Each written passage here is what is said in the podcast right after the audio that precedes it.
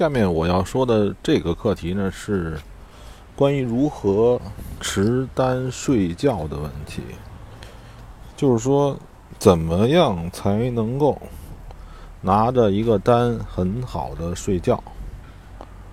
这个问题，很多人有很多种想法。其实呢，我这个想法呢，也跟他们近似，但是你可以听一听，我估计还是跟他们。有很多的不同的。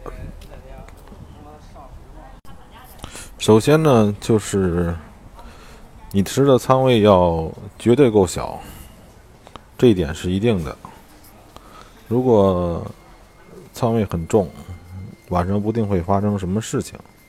这个时候呢，你自然睡不着。然后呢，就是关于止损问题。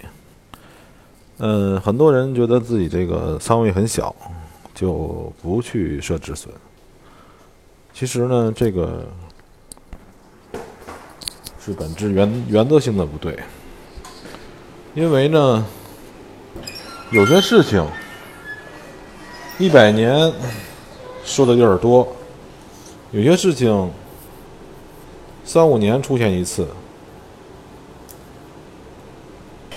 但是呢，可能就是这一次的出现，这一次就让这个你的账户彻底死掉。然后呢，你死掉之后，你可能还盼望着下一次什么时候再出现这种情况。可是这个它很久很久之后又没有出现。这个就是关于止损。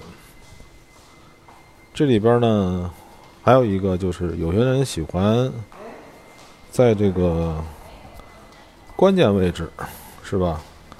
这个关键的位置设好这个，呃，认为就是说，如果说万一这个位置突破之后呢，可能会有惯性性的下坠，然后随机呢就是把止损搁到那个地方。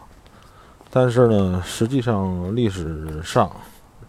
有很多的这个情况也是，呃，打破了那个点，然后再回来，对吧？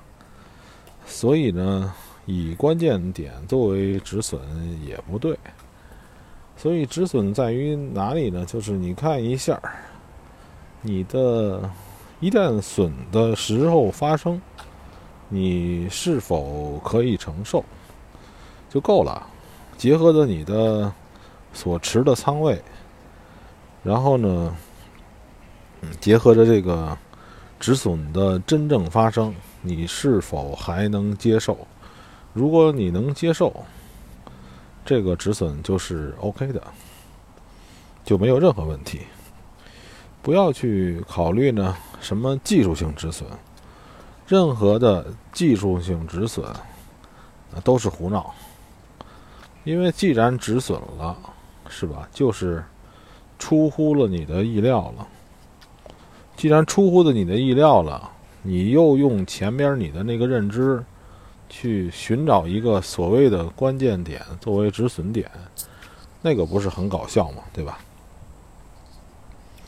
嗯，还有一点是这样，就是过夜单的时候一定要想明白，到底是过几天几夜。因为呢，可能会礼拜五这个过夜之后呢，赶上美国又有什么节日，是吧？这个时间非常漫长，嗯，这个是要考虑的，就是拿着那个买达克的那个日历、财经日历看一看，是不是有什么休假？嗯，其实这个问题也是。也是一个保险性质，可能呢，你半年多也没碰到过一次这种事情发生，碰到过一次呢，你就会非常郁闷。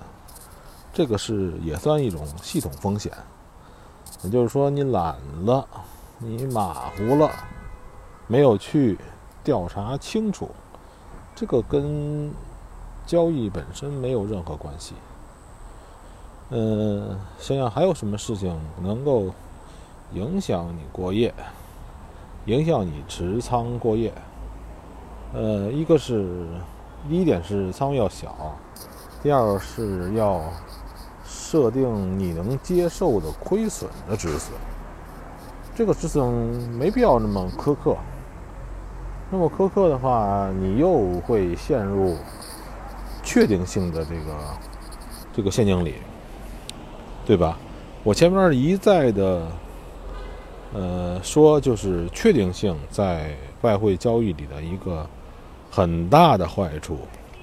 刚开始，可能你技术、精力少的时候，你不会有确定性的想法。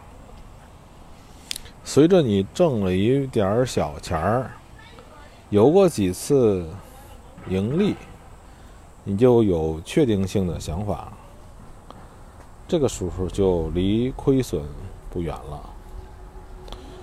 所以呢，就是说，一定要记住，这个外汇的价格就如同外星生物一般，没有任何的，呃，没有任何的这个技巧性，也不知道